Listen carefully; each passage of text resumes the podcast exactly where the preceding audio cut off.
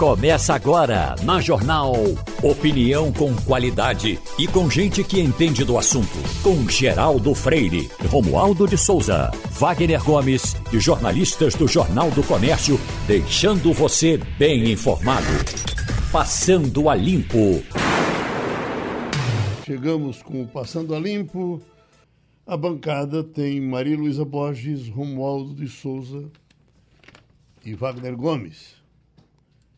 Estava vendo aqui, Romualdo eh, ainda não está decidido, mas caminha para isso. Vamos para 30 ministérios. É possível que seja recorde. Já tivemos alguma vez 30 ministros, Romualdo? Não, ainda não chegamos a esse número. Uhum. Mas, pelo que disse o presidente eleito Luiz Inácio Lula da Silva, a quantidade de grupos temáticos que está compondo agora o chamado é, gabinete de transição, é, o que pode acontecer é que vamos ter um pouco mais do que 30 ministérios.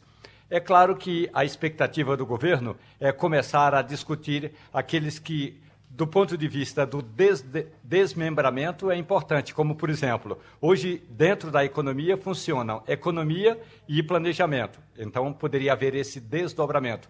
No caso da justiça, justiça e segurança pública. Já aí de dois pulam para quatro. Mas também há grupos ou movimentos que pressionam o presidente eleito Luiz Inácio Lula da Silva para que outros grupos também tenham essa representação, essa representatividade na esplanada dos ministérios. Hoje, na área dos direitos humanos, tem direitos humanos, família, mulher. O presidente está propenso a ter um Ministério da Mulher e outro Ministério dos Direitos Humanos. E a outra questão é aquicultura e pesca, que já foram ministério, passaram a ser secretaria, pelo grupo temático que está discutindo a transição, isso pode também virar um ministério, Geraldo. Havia até uma gozação com esse Ministério da Pesca, quando ele existia, que o ministro não sabia pescar, não, nunca, não gostava de peixe. Uhum. É, a Ideli Salvati, que foi uma das ministras da área da pesca, ela uhum. disse numa brincadeira que não sabia pescar e que tinha intolerância a alguns crustáceos. Então uhum. acabaram dizendo que ela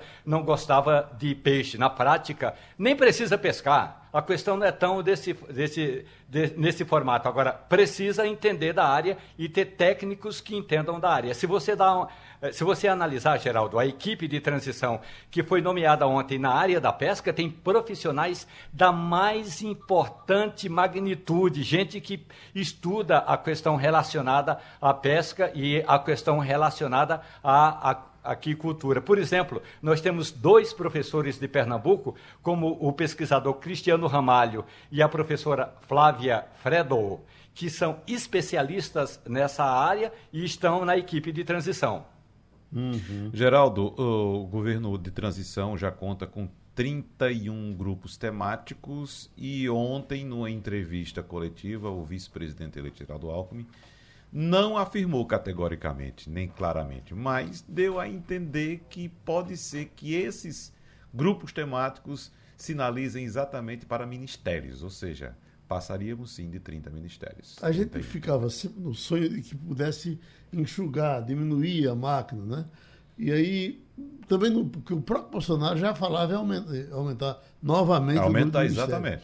Eu me lembro que quando o Bolsonaro assumiu, uh, queria acabar com os conselhos.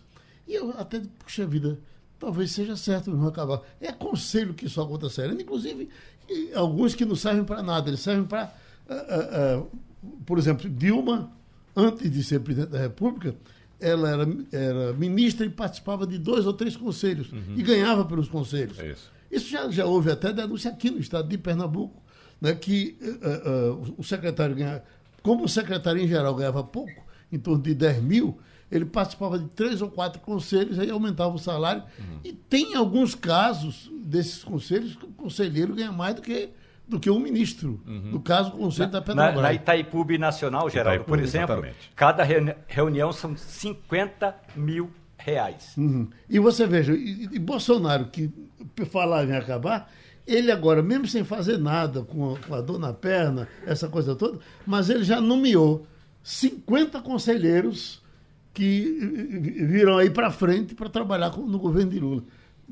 Colocados agora. Inclusive, Geraldo, há alguns nomes polêmicos, né? Que, por exemplo, na, no, no Conselho de Educação, por exemplo, foi indicado a, a, uma irmã do ainda ministro da Economia, Paulo Guedes. Paulo Guedes. Né? Ela atua no setor privado de educação, mas nomes como, por exemplo, do professor Mozart Neves Ramos foram vetados por este governo.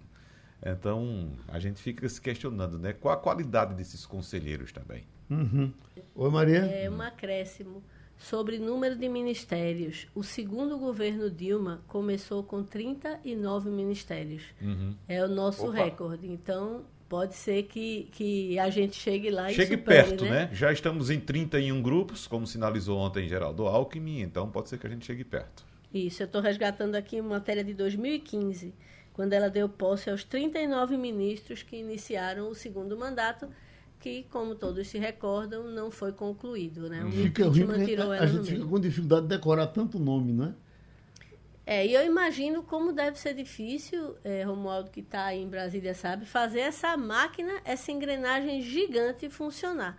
Porque é, eu acho que a grande dificuldade para um gestor é quando você tem a, a, a coisa pública tão é, é, multifacetada que fica difícil até você imagina uma reunião ministerial Veja com só. 39 pessoas E- prestando conta. E haja carro preto, né? Pois é, eu observo esse grupo de transição, esse governo de transição. Já são 283 integrantes e ainda não foi anunciado o grupo de defesa.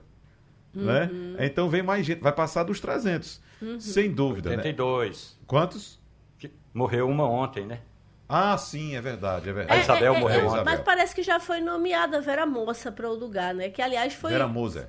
Vera Moça, a ex-esposa de Ronaldinho, mãe de Bruno. Ah, certo. Ela, é, ela foi, inclusive, contemporânea da mesma seleção de Isabel. Uhum. Né? É, é mãe do, do Bruno, né? O, o levantador da seleção, e foi a primeira esposa de É- é- Bernardinho. Ela era aquela que, que é controlava a bola não? no pé, né? Ana Moser? Não foi, é Ana Moser, então desculpe. Ah, pode- Ana é Ana Moser- Moser. Eu, eu confundi. Que também foi contemporânea. Confundi as duas contemporâneas. Ah, certo. Peço desculpas.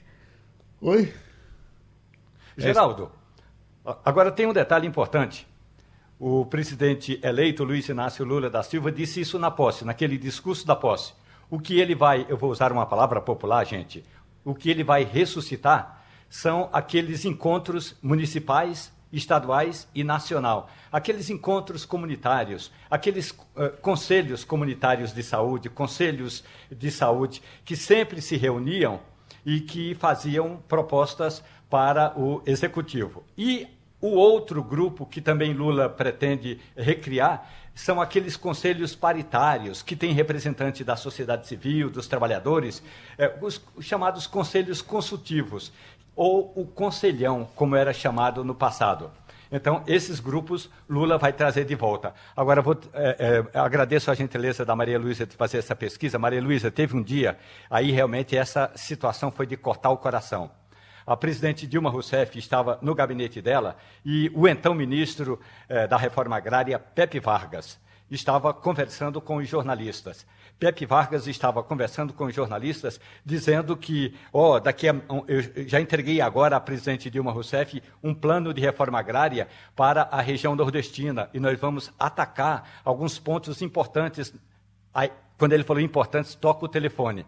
Pepe Vargas pegou o telefone, é, olhou assim na tela, pediu licença e saiu. Disse: Eu volto já. Maria Luísa, Pepe Vargas nunca mais voltou. Deixa Foi eu- demitido ali mesmo na sala de Dilma Rousseff. Então, às vezes, a presidente também tinha o controle de algumas áreas. Hum.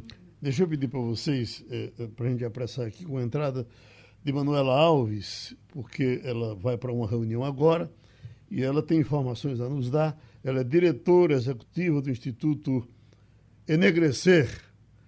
Ah, vai ter um, um- um evento no Rio Mar ah, em homenagem, ou, enfim, com detalhes sobre o, o Enegrecer. E Maria Luísa, vamos conversar com Manuela Alves, Manu? Oi, Manuela, muito bom dia. Eu sei que está estreando hoje, começando hoje, uma exposição no Rio Mar, a Expo Preta, que é muito focada no empreende- empreendedorismo eh, de pessoas negras. Queria que você contasse para a gente como é que vai ser essa exposição e também quais são as dificuldades extras que o empreendedor no Brasil já sofre muito. E eu imagino que deve haver também dificuldades associadas à questão racial. Conta para a gente sobre esse, esse, esse evento que está acontecendo e como é que é a realidade é, desse empreendedorismo é, é, de pessoas de origem, né, pardos e, e pretos. Primeiramente, bom dia a todas, todos. Bom dia, Maria Luísa, bom dia, Geraldo, bom dia, Romualdo, bom dia a todo mundo. É um privilégio poder estar ouvindo um pouquinho do programa antes de ser chamada. E já tá, mas eu já acompanho Passando a Limpo todo dia, então acho que é importante. E que honra poder estar aqui para falar de uma iniciativa diferenciada que está sendo promovida tanto pelo Rio Mar quanto pelo Instituto JCPM, né, que é a primeira Expo, Expo Preta essa primeira Expo Preta ela vai acontecer hoje, amanhã e depois, né? Do dia 17 ao dia 20, e vai ser no, no, no Rio Mar. A lógica da, do evento é a gente entender que existe uma diferença de tratamento e de espaço né, no mercado como um todo, tanto no mercado autônomo quanto é, no, no, nas empresas privadas e que as pessoas negras, até por uma questão de racismo estrutural, não partem dos mesmos espaços. A Expo Preto, eu acredito que ela vem muito para potencializar essas pessoas negras e mostrar o quanto nós também precisamos avançar para garantir mesma, as mesmas oportunidades, os mesmos direitos dentro do mercado de trabalho. Visualizar a autonomia financeira é muito importante, porque nada dá mais independência do que a autonomia financeira numa sociedade capitalista. E a gente percebe que corpos negros, né, pessoas negras, têm uma maior dificuldade de ascender tanto dentro dos espaços corporativos, nos altos cargos, nas, nas altas cúpulas das instituições. A gente não identifica pessoas negras com a mesma com o mesmo índice de quantitativo de pessoas brancas. E, na prática, é muito importante a gente perceber que, mesmo dentro do mercado autônomo, a gente tem uma tendência a desvalorizar esse, é, esse empreendimento quando é tocado por pessoas negras. A Expo Preta, ela, ela vem não só né, para fazer essa exposição de negócios entre pessoas negras, a gente costuma falar de mercado negro, e mercado negro, não numa perspectiva de mercado ilegal, como é essa leitura social errônea que a gente tem, mas de mercado negro enquanto mercado feito por pessoas negras, mercado protagonizado por empreendedoras e empreendedores negras e negros, e capital negro circulando, porque nós somos a maioria da população, e quando as pessoas negras né, se empoderam disso, conseguem perceber que somos determinantes da economia, que somos determinantes na sociedade como um todo, e que indiscutivelmente podemos fazer a diferença se assumirmos esse protagonismo. E para além de, é, de trabalhos que estão sendo expostos, né, para além dos negócios que estão sendo expostos, a gente ainda vai ter muitos debates importantes. Afrofuturismo, debate com recorte racial, debate sobre empreendedorismo, transversalizando com várias temáticas, para também não só permitir a venda né, e compra, mas também para permitir a conscientização né, das pessoas num dos espaços mais plurais que nós temos, num dos espaços mais é, bem circuláveis que a gente tem, que é o shopping Rio Mar, um dos maiores shoppings que nós temos. Esse momento que está sendo previsto, pensando para esses, esses dias de Expo Preta, são momentos onde a gente pensa em a, a aproveitar a ideia da Semana da Consciência Negra e promover reflexões, debates e dar uma contribuição importantíssima para fazer a pauta avançar. Wagner Gomes? Manuela, recentemente nós acompanhamos alguns casos que viralizaram no Brasil de empreendedores que sequer aceitavam a presença de clientes negros dentro de seus estabelecimentos. Eu pergunto a você, Ocorre muito e é, é, é identificável também a possibilidade de uh, empreendedores pretos que perdem negócios pelo fato de serem pretos? Desculpa, é, a, a gravação está bem baixinha para mim. Eu entendi é, pessoas negras que não são aceitas em estabelecimentos. Mas Isso. eu não entendi o contrário. É possível também que empreendedores negros o quê? É, é, também percam negócios pelo fato de serem negros, ou seja, clientes brancos evitam entrar em estabelecimentos pertencentes a empreendedores negros? Com certeza, com certeza. Na prática, a gente vive numa sociedade que é como eu falei, ela é calcada em princípios, né? É, infelizmente, de inferiorização da população negra. Então, a gente tem dificuldade de contratado ascender e quando não contratados, quando donas e donos do próprio negócio, a gente tem dificuldade de ter credibilidade, a gente tem dificuldade de servir, inclusive, como a grande, o grande rosto, a grande pessoa que vai representar aquele negócio. Porque dentro de uma sociedade eurocêntrica, a gente precisa entender o que é o perfil de beleza. É o perfil branco, é o perfil, né, via de regra, um perfil que a gente consegue entender que é um perfil que vai dialogar com a sociedade como algo mais bem sucedido. E é, são esses estigmas que a gente precisa estar tá, é, desconstruindo socialmente, indiscutivelmente.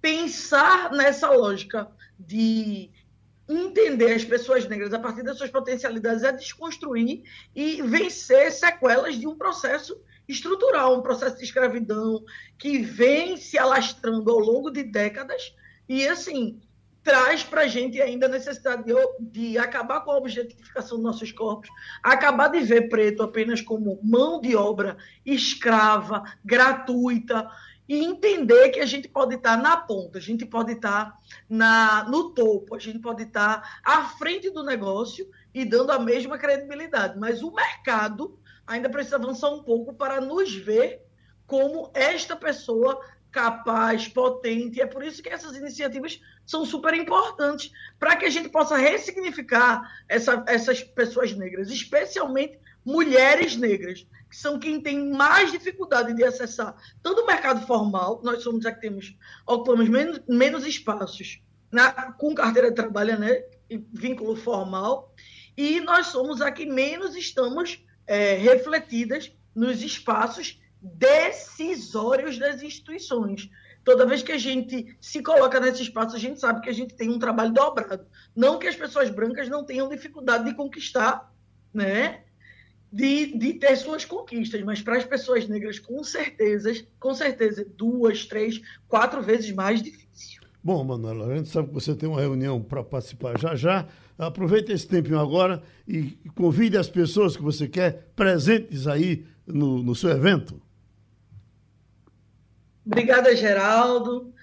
Lembra que esse evento é um evento do JCPM, do, do Instituto JCPM do Rio Mar.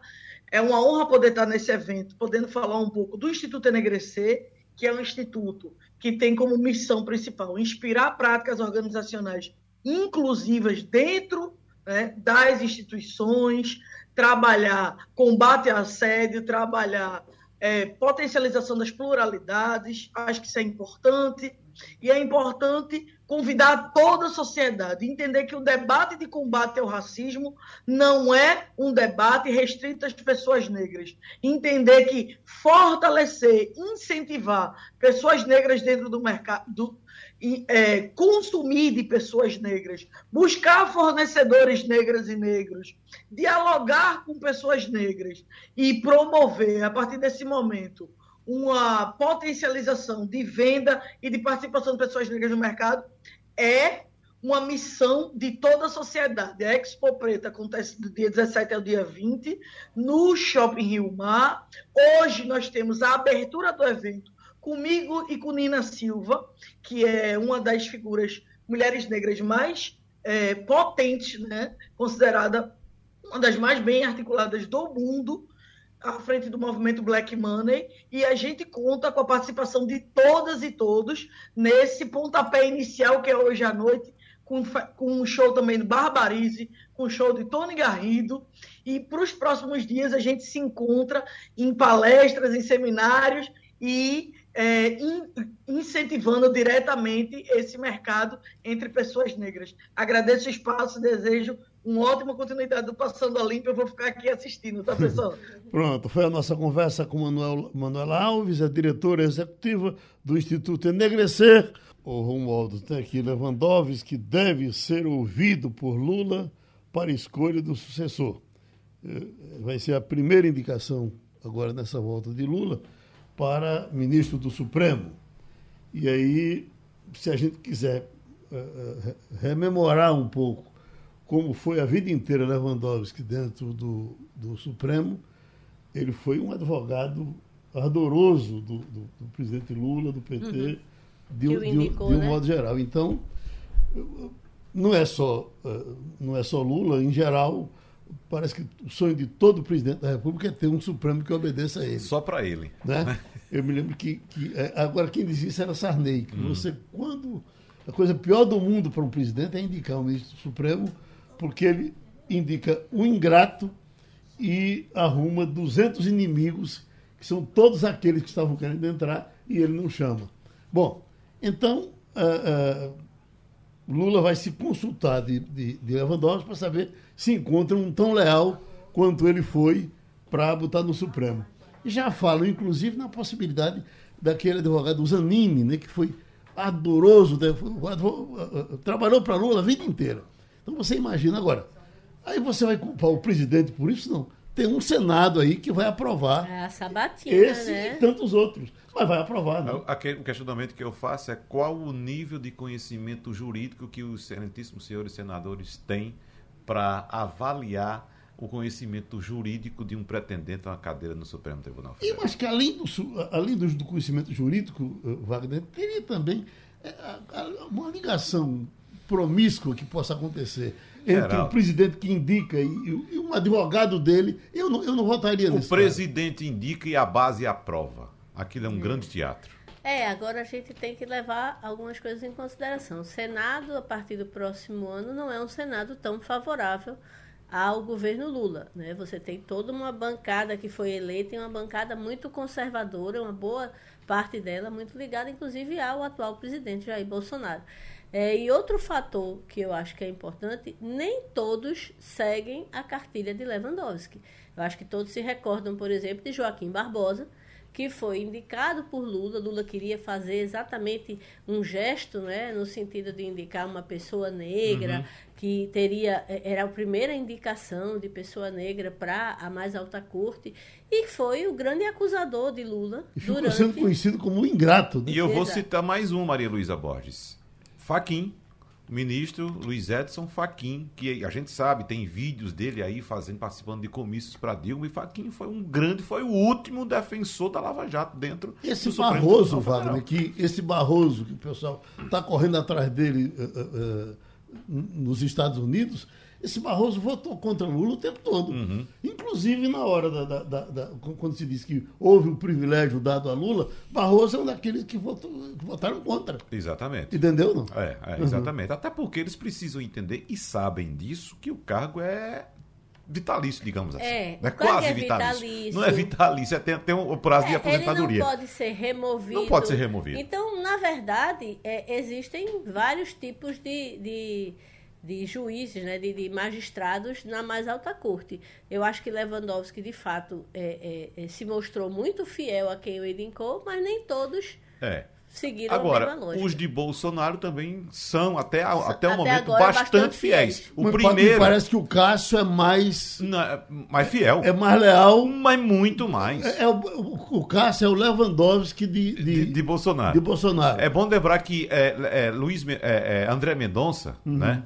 André Luiz Mendonça, no começo até tentou se colocar como juiz, mas levou uma prensa tão grande que não suportou, teve que retornar. Deixa eu chamar aqui o doutor Murilo Guimarães, porque, doutor Murilo, uh, o Brasil ficou surpreso com o que aconteceu com a, a, a jogadora Isabel.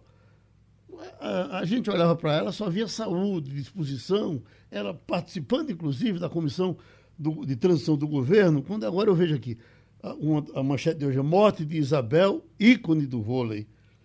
Uh, entenda o que é síndrome da angústia respiratória aguda.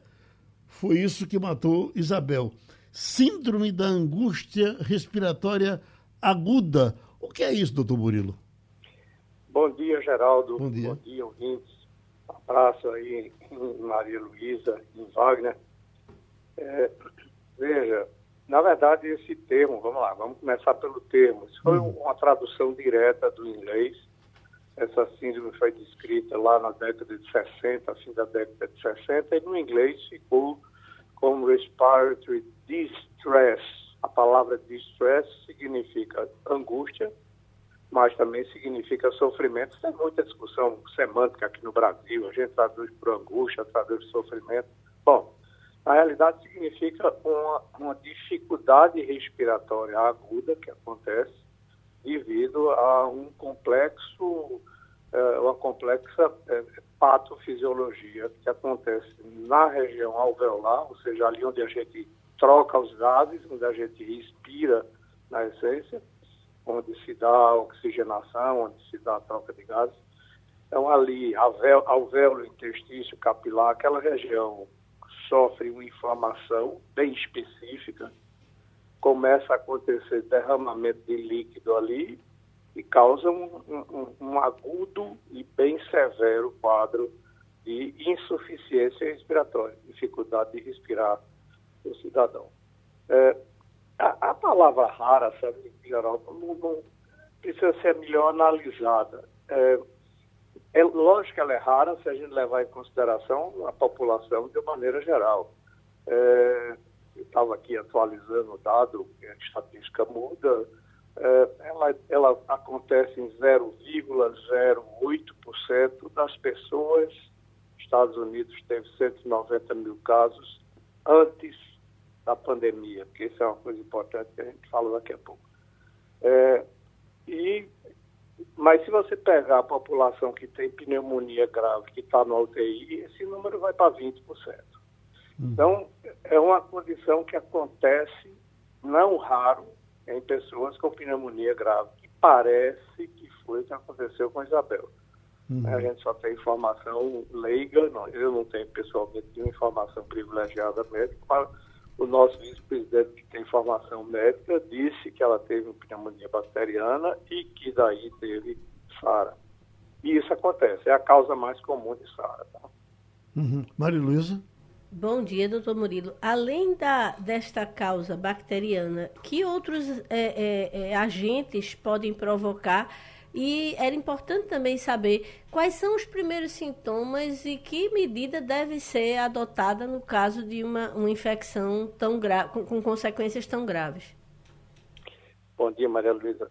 É, veja, a, a pneumonia bacteriana é uma causa muito frequente, mas a pneumonia viral, idem. Aí eu vou voltar para a pandemia. Todos nós, todos os dias, vocês noticiavam quantos, Cíntia Leite noticiava quantos casos de SRAG aconteciam no Estado. É outro, é outro termo para dizer a mesma coisa, síndrome respiratória, angústia grave. É a mesma doença, é a mesma história, só que mudou um pouco o nome mas é a mesma história. Quer dizer, Isabel teve a mesma coisa que milhares de brasileiros tiveram durante a pandemia, durante a pandemia. brasileiros e a população mundial. Né? Isso é uma consequência de pneumonia viral, portanto. Também é causada por sepsemias de outras origens, de outros locais do corpo, é, por aspiração, pessoas que fazem aspiração de vômito, né? pessoas que fazem aspiração de fumaças tóxicas, enfim, qualquer agressão aspirativa para o pulmão pode provocar SARA. Pancreatite é uma causa também lá estatisticamente frequente. O uso de determinadas substâncias por via oral, eh, sejam elas ilícitas ou até remédios, podem provocar esse tipo de, problema. Bom, é, o que fazer, o que você sente é uma forte é, falta de ar, né? um desconforto respiratório grande, daí o termo agudo, isso acontece agudamente, e você tem que correr para o hospital, porque o tratamento tem que ser bem agressivo, vamos dizer assim, você precisa de suporte respiratório, você precisa de oxigênio, você vai precisar praticamente sempre de ser entubado, colocado no respirador, para ter um suporte de respiração, é, enquanto se atua na causa da SARA para tentar reverter ela. ela a, a própria SARA, o tratamento é esse, é o suporte respiratório. Você tem que trabalhar a causa para interromper o processo da inflamação do pulmão. Pronto, doutor Murilo. Outra vez o Passando a Limpo lhe agradece. Falou doutor Murilo Guimarães, pneumologista. Aí foi a, a história de, uh, de Isabel, que todo mundo está lamentando e vai lamentar por muito tempo a morte dela. Já estamos com o professor Mozart, Mozart Neves Ramos, pernambucano de qualidade, foi reitor, foi secretário de Educação e está agora na, na comissão de, de transição do governo. E Romualdo de Souza começa a conversa com ele. Pois não, Romualdo? Pro, professor, muito bom dia para o senhor.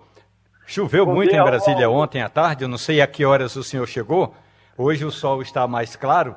E a minha pergunta é a seguinte: o senhor que acompanha vários governos de transição, dessa forma que está sendo feita, vamos pegar especificamente a parte da educação.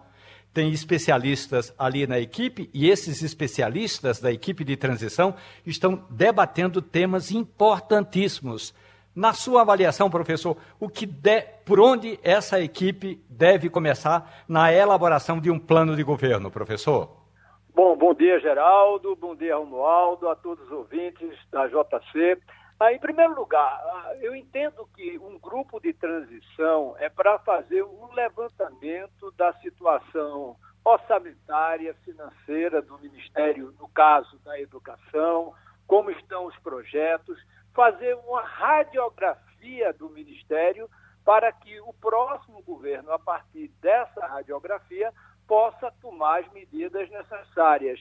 É, eu acho que há um excesso de, de, vontade de ajudar, vamos chamar assim, de diferentes é, pessoas, entidades, e está um número excessivo, na minha opinião. Hoje, o grupo de transição de Lula, eu não estou no grupo de transição, eu fui convidado para fazer uma fala para os reitores das universidades, hoje à tarde aqui em Brasília, onde estou no momento, e eu entendo que está muito grande essa equipe de transição. Hoje mesmo saiu no Diário Oficial uma nova relação com novos membros no grupo de transição da educação.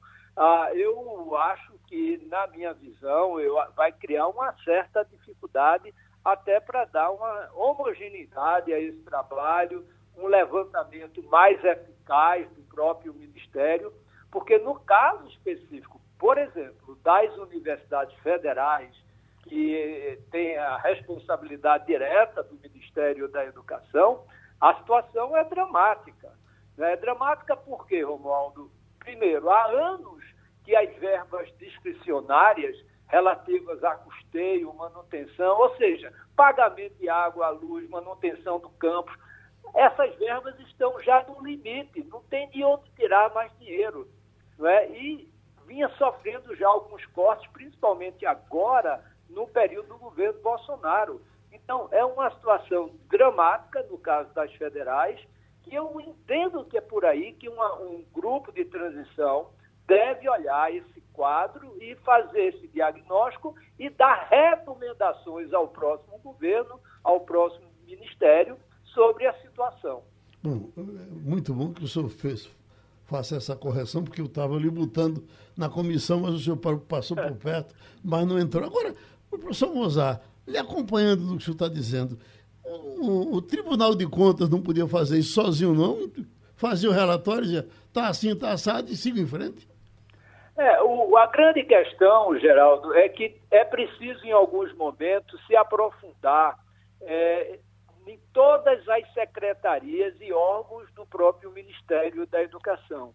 Eu entendo que o Tribunal de Contas da União e seus técnicos já vem fazendo um trabalho, mas primeiro eles fazem amostral, por algumas áreas. Vou dar um exemplo. Há 15 dias. Tá. Bom, mas certamente a gente consegue uma, uma ligação e. O Geraldo. Oi, Romualdo. Enquanto volta o professor, a equipe de educação do governo de transição tem 14 integrantes. É uma das maiores, não é a maior, mas é uma das maiores equipes de transição, uma das maiores é, equipes nesse grupo de trabalho. Uhum. Oi, oi, Wagner. Geraldo, é, a gente, eu espero que a gente consiga reconectar o professor. Chegou já. Mozart Neves Ramos. Eu posso já, já. Então, Wagner Gomes. É, acho que ele quer que eu concluir, né, o que ele estava falando, Ah, sim. né? Pois não, professor. Então, Geraldo e Romualdo, há, há, há três, duas semanas atrás, três técnicos do Tribunal de Contas da União me entrevistou para saber a situação da formação de professores hoje através do Ministério da Educação. Eles fazem ações mais pontuais, não tem a, a, a- musculatura, até eu diria, de técnicos suficientes para mergulhar em todas as áreas do governo, inclusive a da educação, que é uma área que tem uma grande capilaridade, muitos projetos, várias secretarias, vai desde as secretarias vinculadas ao ensino superior, pública e particular, tem a questão vinculada à educação básica, educação profissional, tem a CAPES. Então, é preciso sim ter uma, uma comissão, um grupo de trabalho até para que essa transição ocorra de uma maneira mais transparente possível e que possa trazer esse diagnóstico de maneira clara. Né? É, é óbvio que o tribunal poderia, mas eu acho que faltaria, Geraldo, aí um pouco de até musculatura pessoal mesmo do tribunal para fazer esse trabalho. Wagner Gomes. Professor, para registrar, nós tivemos um debate muito importante ontem aqui, do qual participaram a professora Ana Moraes, que é da Rede Estadual de Ensino, ela é gestora da, da área ah, de ensino básico do, do governo do Estado, o, o ex-deputado Maurício Randes e também o professor Cristóvão Buarque. Nós abordamos vários desses assuntos que o senhor já tocou aqui, a preocupação com o nível superior, a preocupação também com a formação, a qualidade de formação dos professores, mas principalmente, professor Mozart Neves Ramos, com o ensino básico, com a educação básica, que foi a área da educação que mais sofreu e que mais acumula prejuízos por causa da pandemia. Mas esse é um fator que me entristece muito, porque neste momento éramos para nós estarmos discutindo aqui algo à frente, pensando no futuro, e a gente tem que parar para tentar recuperar os prejuízos do passado e evitar que esses prejuízos sejam maiores no futuro desses jovens, professor. Então, eu costumo muito dizer que o próximo governo vai ter que fazer em quatro anos, oito anos, porque esses últimos quatro anos, seja em função da pandemia, mas também pelas questões ideológicas que carregaram aí o governo do presidente Bolsonaro, eu acho que perdeu o foco naquilo que era essencial, que é a questão da aprendizagem dos nossos estudantes, que se agravou enormemente em decorrência da pandemia, a desigualdade educacional que aumentou muito em nosso país. Então, vai ter que fazer um trabalho de grande esforço nacional, né, envolvendo aí as secretarias estaduais, municipais, numa agenda positiva, com muito foco na aprendizagem dos estudantes, porque o atraso foi muito elevado, principalmente em relação às crianças menores. Todos os diagnósticos mostram claramente isso.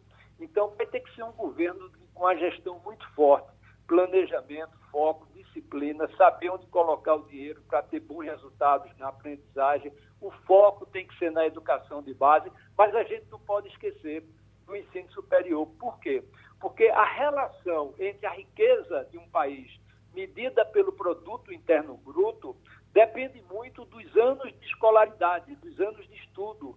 Então, por exemplo, quando você tem oito anos ou mais de estudo e tem qualidade nessa oferta educacional, o impacto na riqueza produzida pelo país é muito grande. Então, o Brasil vai ter que fazer um esforço gigantesco nesses próximos quatro anos.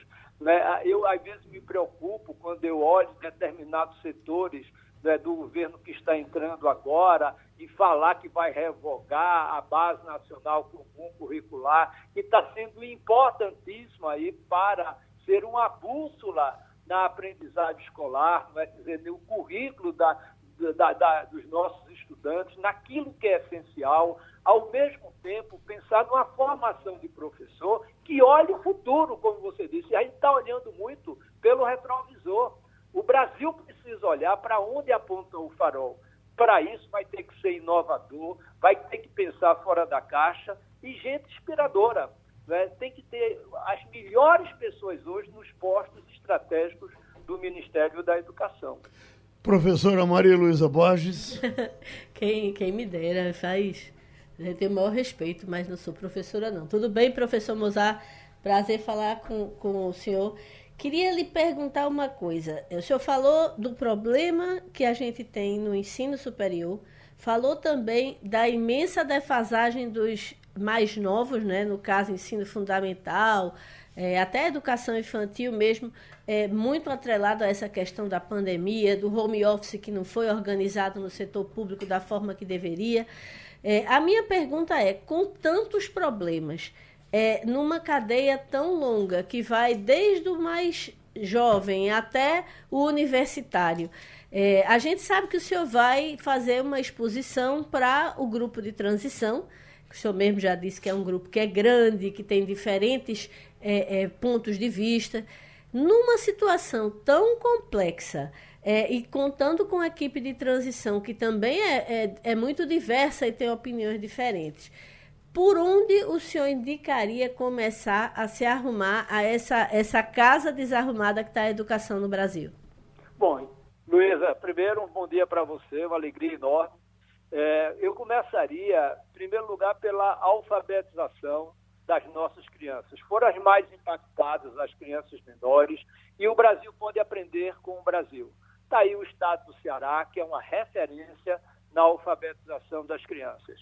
Ah, olhar, por exemplo, para o ensino em tempo integral vai ser muito importante, não somente o ensino médio, que é o modelo pernambucano, mas olhar principalmente o ensino fundamental, anos finais, né, para dar maior capacidade de aprendizagem dos nossos estudantes. Né? Eu diria também que a gente vai ter que recompor algo que é muito importante, que é no campo social da educação, que é a merenda escolar né, que o atual governo cortou 63 milhões de reais. Então, a gente vai ter que fazer uma recomposição também no caso da merenda escolar, né, e principalmente fazer um trabalho articulado, coordenado com as secretarias de educação, tanto na, na esfera estadual como municipal. Ou seja, traçar um plano articulado para isso, é, vai ser necessário um ministro ou uma ministra que conheça bastante da pasta, que tenha grande capacidade de articular com essas duas esferas e montar um plano estratégico naquilo que é essencial. Portanto, alfabetização, escola de tempo integral e técnico profissionalizante, porque é muito importante, Luiz, olhar para o fato de que de cada 100 jovens que concluem o ensino médio, só 22 vão para o ensino superior. A gente precisa pensar urgentemente nesses 78 para que eles não entrem, não façam parte da, daquilo que a gente chama dos nenéns, que nem estudam e nem trabalham. Isso aí é terrível para um país, é uma perda brutal de riqueza, porque os jovens ficam na ociosidade, termina muitas vezes entrando no processo da criminalidade, aumenta a taxa de homicídio juvenil.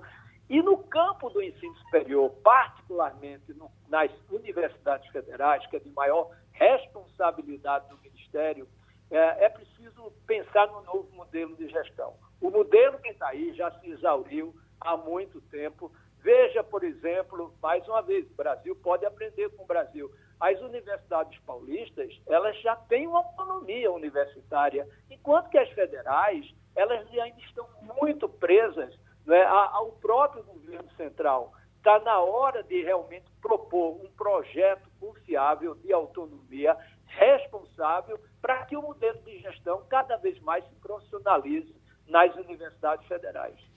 Pronto, professor. O nosso abraço, o nosso agradecimento. Outra vez contribuiu aqui com o Passando a Limpo o professor Mozart Neves Ramos. Conexão Portugal com Antônio Martins. O nosso homem na Europa faz um balanço dos acontecimentos, depois a gente fala sobre o que ele falou. Pois não, Martins? Bom dia, Geraldo Freire. Bom dia, bancada do Passando a Limpo. Bom dia, ouvintes da Rádio Jornal. Bem, a grande expectativa aqui em Lisboa é para a visita do presidente eleito Luiz Inácio Lula da Silva, né? essa visita que foi eh, anunciada na semana passada pelo primeiro-ministro aqui de Portugal, Antônio Costa, que confirmou o convite e a visita do presidente Lula, né, uma visita que ocorre logo depois da ida do presidente eleito à COP27 de fazer um discurso que foi muito bem recebido pela comunidade internacional, um discurso que coloca o Brasil de volta à discussão ambiental, a principal discussão ambiental do mundo, que é a discussão contra as mudanças climáticas. A expectativa também é, que se viu ali na COP27 é a expectativa que nós temos aqui em Lisboa, em Portugal, para que o Brasil volte a integrar uma parceria que, enfim, é histórica em relação a Brasil e Portugal. O próprio é, chefe da diplomacia portuguesa, é, o ministro das, dos Negócios Estrangeiros, como são chamados aqui os ministros do, das Relações Exteriores, o José Gomes Cravinho, né, disse esta semana que espera que essa visita do presidente eleito é, signifique justamente a retomada de uma parceria que é, já existe, né, de alguma maneira, em uma base, mas que nos últimos anos foi, de alguma maneira, também abandonada. Né? Ele lembra que desde 2016 que não há um encontro é, bilateral entre Brasil e Portugal. Era um encontro que existia anualmente e que desde 2016 que não ocorreu. Então, ele espera que volte a ocorrer eh, a partir de agora esses encontros, né? E que eh, o Brasil possa trabalhar junto com Portugal numa série de questões, aumentar a troca comercial, aumentar também a, algumas iniciativas na área eh, de energias renováveis, por exemplo. E aí ele cita o Porto de Sines, que é um porto muito importante aqui em Portugal e que é muito próximo do Brasil, é o porto da Europa que está mais próximo do Brasil. E é por Sines que eh, Portugal recebe boa parte da energia que abastece não só Portugal, mas que também vai para outros países da Europa. E a gente está, obviamente, nesse momento de crise energética por conta da guerra na Ucrânia. Né? E o que, que ele disse, né, o José Gomes Cravinho, o ministro dos Negócios Estrangeiros, que espera que o Brasil possa ser um exportador de hidrogênio verde para Portugal abastecendo Portugal e Europa via Porto de Sines. É o que ele espera conversar aqui com Lula, que chega amanhã, dia 18, né, deve passar aqui 18 e 19 de novembro em Portugal. Uh, vai ter um encontro com Antônio Costa, que é o primeiro-ministro. Não há ainda uma confirmação se vai haver um encontro com Marcelo Rebelo de Souza, o presidente da República. Por enquanto, é, o Itamaraty não está envolvido nessa programação. Eu consultei uma fonte do Itamaraty aqui em Portugal, na embaixada aqui em Portugal, que disse que não tem uma programação oficial ainda, que não está envolvida nesse, nesse, nessa organização, até porque o presidente eleito fica um pouco nesse limbo. Né? Ele não é mais candidato, mas ele também não é um presidente empossado. Né? Então, essa organização está a cargo, de fato, do Partido dos Trabalhadores, que ainda não soltou uma programação é, oficial mas sabe-se que ele vai se reunir com o primeiro-ministro. É, outra coisa também que a gente não pode deixar de falar hoje é do centenário de José Saramago, né, do nascimento de José Saramago. Ontem, né, 16 de novembro, Saramago faria 100 anos, um escritor que orgulha todo falante da língua portuguesa, porque é o único escritor de língua portuguesa a ganhar um prêmio Nobel, que é o principal prêmio Nobel, o principal prêmio literário do mundo, né? Ele ganhou em 88 esse prêmio e é, é um, um, um, um, escritor muito lido no Brasil também, né? Não só no mundo, aqui em Portugal, mas principalmente também no Brasil. E ontem, para marcar esse centenário de José Saramago, o primeiro-ministro Antônio Costa foi até a aldeia dele, perto de Santarém, Azinhaga, o nome da aldeia, para plantar uma árvore, uma oliveira, a centésima oliveira, que marca justamente o centenário de José Saramago. Essa, esse plantio de oliveiras começou em 2019, foi um, uma, uma ideia do genro de José Saramago, porque ele, que nasceu nesse lugar, filho de camponeses, pessoas muito pobres, analfabetas, ele consegue ser esse grande escritor da língua portuguesa e ele reclamava, ele se queixava da, da falta de oliveiras que existia no local, porque houve, chegou a, haver muitas oliveiras nessa região, mas elas tinham sido retiradas, enfim, não existiam mais. E aí foram plantadas essas oliveiras. Isso é um, um marco muito forte, né? É, o, o, o, a Fundação José Saramago aqui em Portugal, aqui em Lisboa, tem feito uma programação ao longo do ano, uma programação muito intensa, não só aqui, mas em vários lugares do mundo, inclusive no Brasil. E ontem foi essa marca. Então, uma saudação né, para o centenário aí de José Saramago, que é esse grande orgulho da língua portuguesa. É isso, muito obrigado. Até semana que vem. Um bom dia para vocês. Pronto, vamos pensar da conversa do nosso Martins, eh, Romualdo. A, passagem de Lula pela COP27 e a, a aparente aceitação do que ele disse. Eh, eu, eu, eu vi algumas multidões lá, parecia uma unanimidade. Era esperado isso, Romualdo? Era, Geraldo. Era porque o Brasil passou algum, alguns períodos, e eu diria assim, sobretudo nos últimos quatro anos, brigando com as estatísticas, brigando com a ciência, brigando com a informação. Por isso que quando a gente escuta o professor Mozart, a gente sempre tem um alívio. Nem tudo está perdido no Brasil. Eu diria que é, o, o que o presidente eleito Lula disse lá fora não é nenhuma novidade. Ele não vai conseguir cumprir tudo o que prometeu, mas pelo menos é um alívio. É alguém que tem uma preocupação com o meio ambiente, com o fator climático. E acredito, Geraldo, por aquilo que eu já, já tenho pesquisado, eu fui convidado a participar de um encontro na embaixada da Alemanha. Ainda nem disse se posso ou não, porque vai depender ainda eh, de alguns ajustes na faculdade, mas a Embaixada da Alemanha deve anunciar nas próximas semanas a retomada de investimentos para programas na área climática aqui no Brasil. A Noruega também já disse que vai ter mais recursos, o que significa dizer que agora há uma certa credibilidade, ou seja, um voto de confiança ao futuro governo. O Wagner, no, a manchete do momento é Dólar abre em forte alta pelo discurso que Lula fez ontem. Isso também era esperado? Geraldo, era também esperado. Inclusive, ele citou isso, né? Ele disse o seguinte: se eu falar isso, a bolsa cai e o dólar vai aumentar. Ele, ele se referia à, à questão, à proposta que ele fez durante essa fala lá ontem na COP27, que defendeu furar o teto de gasto, teto de gasto, como sendo uma responsabilidade social.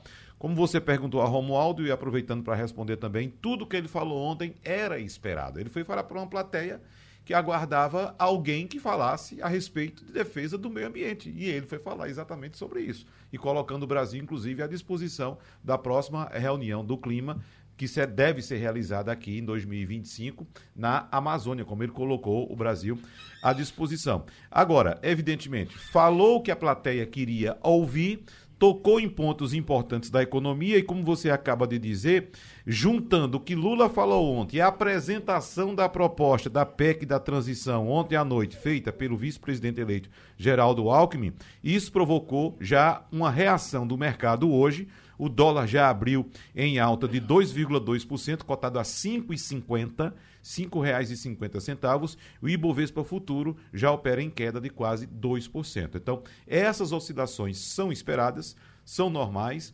Amanhã é outro dia, amanhã a gente vai ver como é que vai funcionar. Se vem alguma declaração bombástica, o mercado reage. Se fica tudo tranquilo, o mercado volta ao normal. Terminou o Passando a Limpo.